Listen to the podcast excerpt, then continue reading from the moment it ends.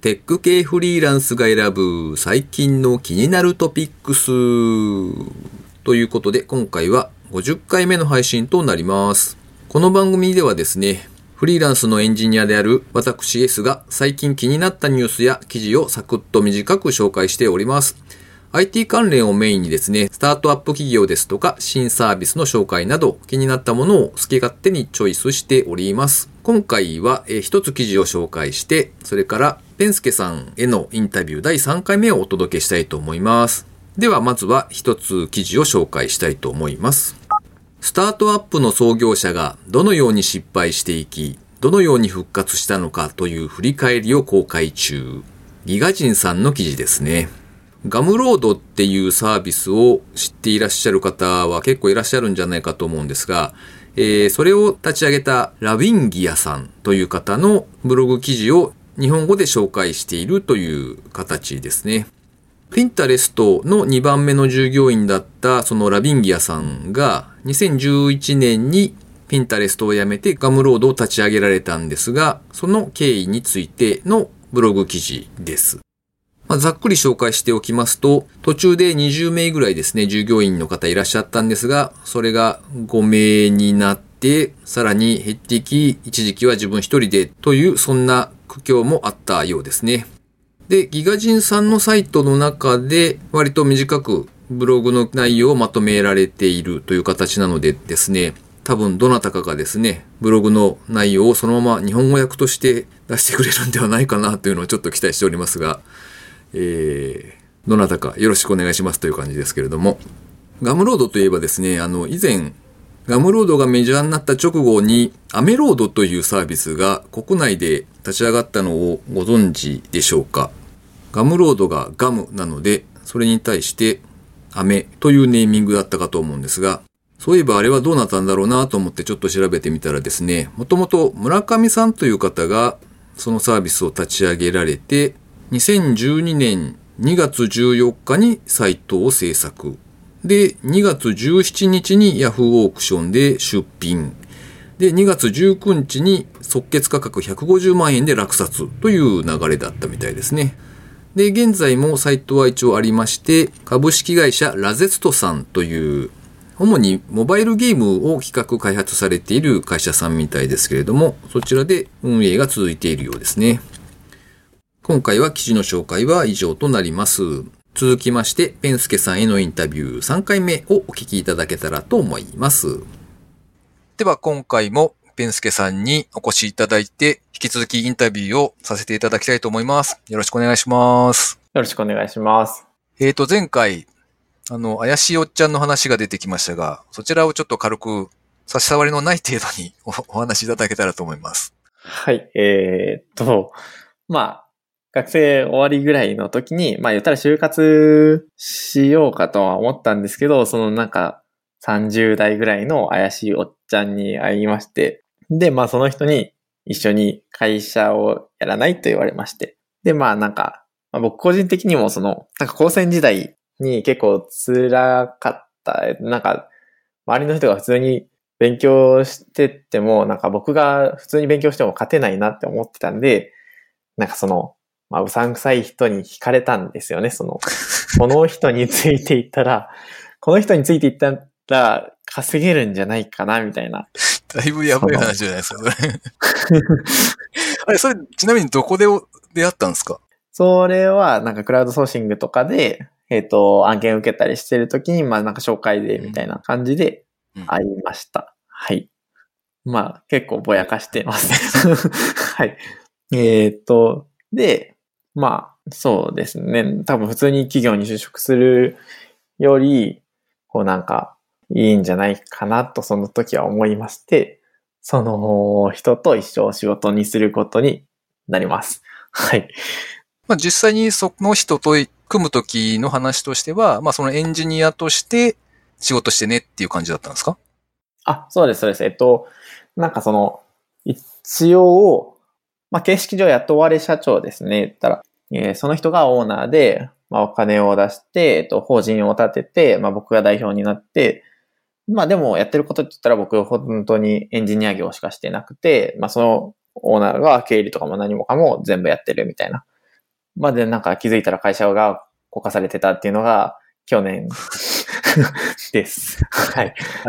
えっと、メスさん今おいくつでしたっけ？僕に今25ですね。25あ、そっか。大学出た時が大学22ぐらい？22だけど、えっと、休学してるんで23ですね。?23 出て。あ、結局卒業されたんでしたっけ？あ、卒業はちゃんとしました。おおすごい。あの、あそこ、ちょっと、そうだ、あんま、うさんくさいおっちゃんの話したくないからそれるんですけど、えっと、23、そうか、大学4回の冬ぐらいに、実は、えっと、子供ができました。はい。おお なんで、その、そうです。大学4回の言ったら、これから大学始まるぞっていう4月ぐらいに発覚して、おおでも僕はもうなんか、まあ発覚した時からまあ、まあ、普通に産んで、普通に結婚しようと思って、うん。でまあ、親に言うと、いや、無理って言われて、いや、無理って言われても無理って言って、で、まあその条件が、いやもう絶対に大学は卒業してって言われまして、なるほどね。なんでその、まあそこだけは気合で普通にうん卒業しましたね。おおそっかそっか。なるほどね。なんで、で、その大学4回の冬に、まあ無事子供が生まれて、で、その後は、まあまあまあ、うさんくさいおっちゃんとの仕事の日々が 始まりますと。なるほどね。はい。まあじゃあ営業とかをやっていったわけではなくて、純粋にエンジニアとして黙々と仕事してた感じなんですかね。そうですね。そのオーナーが、まあ言ったら、その人もエンジニアエンジニアじゃない。その人はもともと営業上がりの人で、えっ、と、でも営業上がりだけど、プログラムを書くようになった途中から。で、なんで、営業兼、まあエンジニアとして、えーやってて、なんでその人が案件を取ってきてくれて、まあ二人で、えっ、と、請負開発ですね。言ったら、請負開発をして、うんえー納品してっていう仕事をずっと2年ぐらいしてました。ちなみにその時は、なんというか、それも PHP とかであシステムを作ってたっていうその時代がもうずっと PHP の、えー、とコードイグナイターっていうフレームワークを使ってやってましたね。なのでそこで結構力はついた感はありますね。もうで二人なんで、えっと、まあ全部やらないといけないんで、おーいわゆる業務用のアプリケーションみたいな感じなんですかね。ああ、そうですね。えっと、なんか、会社内で使うような、そうだな、いろいろ作ったんですけど、まあ、一番大きいので言ったらなんか、書類管理、労務管理とかをできるもの。言ったら、えっ、と、なんか、国に出す書類を作らないといけなくて、それがなんか労務とかにも紐づいてて、みたいな。まあだから労務管理もするし、そのフォーマットに沿った書類も出さなきゃいけないし、みたいなのを、えっ、と、PHP で、まあ書いて、まあ PDF とか出せるようにしたりとか。で、あと、まあ普通に、それ以外だと、まあなんか予約管理だとか、なんかエステサロンの予約管理だとか、なるほど、なるほど。なんかいろいろですね。うーん。じゃあまあそのやってる仕事内容としてはすごくまっとうに今聞こえてるんですけど、8割、7割。大体はまともです。ああ、大体はまとそのな、たまになんか変なのがあったんですね。そうですね。あの、僕に降ってくる方は、まともなんですけど、なんか多分オーナーが裏でこちょこちょして、めっちゃしてるなっていうのが、まあたまに僕の方にもこう手伝ってよってくるんですよね。うん。い、うーん、嫌だなというのをずっと抱えてたんですけど、まあ、いわゆるこうなんか悪の道というかね、あの、ダークサイドに落ちてるでしょ、あんたみたいな、そんな内容だったってことですよね。そうですね、ちょっとね、あの、結構法律スレスレなことだとか、それもダメじゃないって思うことをなんか誘われたんで、うーん、みたいなるほどな感。じでした。という、そういう、まあ、非常に怪しい人のもとで働いてた時って、給料とかはちゃんと出てたんですか？あ、そうですね。えっと、なんで、その法人を設立したのが大学4回の、まあ 2, えー2月ぐらいで、で、まあ法人を設立してからはもう、えっと、まあ一応役員報酬って形ですけど、まあなんか、そうですね。多分大学の新卒のお給料ぐらいで、かつそれにまあボーナスがないっていうぐらいのあ、ないんですか？ない。ボーナスはないああ。ってぐらいだから、まあ、美味しくはなかったですね。ああ。まあでも、なんか、めっちゃ自由にやらせてもらってたんで、なんか普通に10時ぐらいに出勤して、5時、6時ぐらいに帰ったりとか、まあいつでも休めるし、っていう感じで自由ではあったんで、で、なおかつ、まあ本当にずっと、あの、プログラム書いてればよかったんで、なんか変な研修とかもないですし。ああ、なるほどね。その時は、リモートじゃなくてオフィスに通ってたっていうことですか？そう、最初は、えっ、と、法人立てる前ぐらいまでは、あ、そうです。法人立ててからもしばらくはリモートだったり、まあ週1回顔合わせてだとかやってましたね。うん。半分リモート、半分カフェ、途中までは。カフェで2人で集まって、まあやって、で、まあ事務所を構えたのが、まあ6月ぐらい。で、そこからは事務所に通うようになりましたね。それは、その後、どういう道筋をたどるんですか？それは、えーっと、まあ、2年ぐらいかな？行って、去年ですよね。えーっと、去年までは、去年の4月ぐらいまでは普通だったんです、なんか。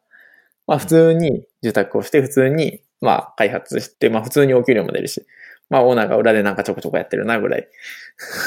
で、4月ぐらいから、あれなんか雲行きが怪しいなってなって、なんか、えっ、と、事務所の家賃の請求が止まってるだとか、なんか変に、あの、事務所の Wi-Fi が止まるだとかが頻繁に増え出して、何みたいな。で、僕何も携わってないんで、あの、経理とか、うん。まあ、いけないんですけど、携わってないと。えっ、と、で、まあ、6月、7月ぐらいに、なんか、赤字だねっていうことが分かって、うーんってなって、僕何もしてないし、僕、それこそ IT 業なのになんで赤字になるのっていう、ちょっとよくわかんない感じで。で、まあまあ、えー、9月ぐらいかななんか、うん、もう別々にやっていこうってなりましたね。なんかもうそもそもあんま価値観合ってないし、みたいな。うん。僕別に、あ、そう、結構よくはしてもらったんです。なんか美味しいご飯食べに連れてってもらったり、まあそのうまくいってる間は。だけどまあ別に僕美味しいご飯連れてってもらうより普通になんか Mac 新しいの変えてもらった方が嬉しいですし、なんか、普通に本とか買いたいですし、別になんか夜のどっか歩くとか別にいらないですから、なんか普通にお金で欲しいしみたいななるほど。感じで、はい。という感じで、えっ、と、去年の9月ぐらいに別々でやろうとなりました。で、その時点で、えっ、と、まあ、一人でフリーランスという形になったんですかね。そうですね。はい。フリーランスで、まあでも、あの、既存のお客さんとかが、まあ、まだいないわけでもないので、まあちょくちょく、あの、修正とか対応とかしてるんですけど、今でも。まあでも、フリーランスになった形ですね。それはでも、あれですよね。今なんか、笑って話を聞いていますが、あの、奥さんいて、しかも小さなお子さんいて、その状況って、これはだいぶやばい感じがしますけど。ああ、うん、うん。えーっとね、あの、だいぶいろいろ隠してるんですけど、まあまあ、普通にあの、会社赤字っていうことはお給料も出ないのが多分2、3ヶ月続いたり、3, 3ヶ月ぐらいかな。続いてたし、なんで、あの、妻に借金をしたりしてまして、今まああんまり、あれなんですけど、えーと、大変な状況だった 感じです。でそのフリーになってから最初はどういう風にされたんですか？仕事を見つけるというか。あ、で、えーっと、フリーとそうですね。えっと、その時にたまたま、えーっと、たまたま個人で受注することができたんですよ。あ、直接お客さんから、あ、そうです、そうです。えーっと、まあなんか、メンタっていうサービスで、えーっと、プログラミングを教えてまして、まあそれこそなんか、会社が傾いてるし、あの、で、会社ともう関わりたくないんで、なんか、割と自由な時間があったんで、まあ自由な時間というか、現実逃避する時間というか、で、その時間に、えっ、と、プログラミングずっと教えてたら、そのうちの一人が、なんか会社の CT、C、なんだっけ、まあなんかお偉いさんで、うん。会社のお偉いさんが僕にプログラミングを教わりしてくれてて、まあメンティーさんにいて、で、じゃあなんかその人が社長さんに、まあなんか、やばい人がいますよ、みたいな。すごい人がいますよ、みたいな喋ってくれたみたいで、おで、それ経由で、あ、じゃあなんか、お仕事発注してみようかっていうことになって、なったらしく。おで、たまたま、えっ、と、個人で案件受注することができたのと、まあ、それプラスして、あと、夏ぐらいから、なんか別の道を模索してたんで、オンラインサロンやってる入れ開発室っていうところに入って、いろいろプロジェクトでコード書いたりとかやってて、で、その時に、えっ、と、そのサロンオーナーの入江さんが、えっ、と、まあなんか、開発できる人探してます、みたいな。で、僕もまあ、ちょうどお仕事探してたんで、お願いしますって言ったら、あぜひぜひ、みたいな形になりました。うん。という感じで、なんかぬ、ぬるっとフリーランスが始まりました。うーん。じゃあ今はその二つの案件をやりつつ、それ、それが柱なんですか？あえーっと、個人案件は、えーっと、まあ、12月末ぐらいに終わって、まあまあ多分、まあ第2フェーズみたいなのがまだあるにはあるんですけど、それと、前々回かな ?2 回前に喋ったんですけど、えっと、えー12月から、まあもう一社なんか、ツイッターで声をかけてもらって、あの、働きませんかって言ってもらったんで、面白そうと思って、で、そこで働いてます。12月、去年の、あ、そっか、1ヶ月前かまだ。2ヶ月前から、えーその、ツイッターで声をかけてもらったところと、えっ、と、異例開発室とで働いてる状態です、今。うん。なんというか、それで、えっ、と、割と生計がきちんと成り立っている感じなんですかね？うーん、今、多分、今、本当に、えっ、と、回復しつつある形です。その前がひどすぎた。えっと、そうですね。去年の6月ぐらいから収入ゼロが、ゼロゼロゼロめっちゃ続いて、で、10月ぐらいから一人で仕事をしだして、まあそれの入金が言っても11月ぐらいで、なんで多分5、6 5ヶ月ぐらいはゼロなのかな？うん。結構辛くて、で、まあ、今ようやく、えっ、と、12月からか、12月から、えっと2社でちゃんと働き出したんで、で、なおかつ個人案件のやつも入金が、えー多分今月末かな？にあるので、今本当にようやくほっと一息を。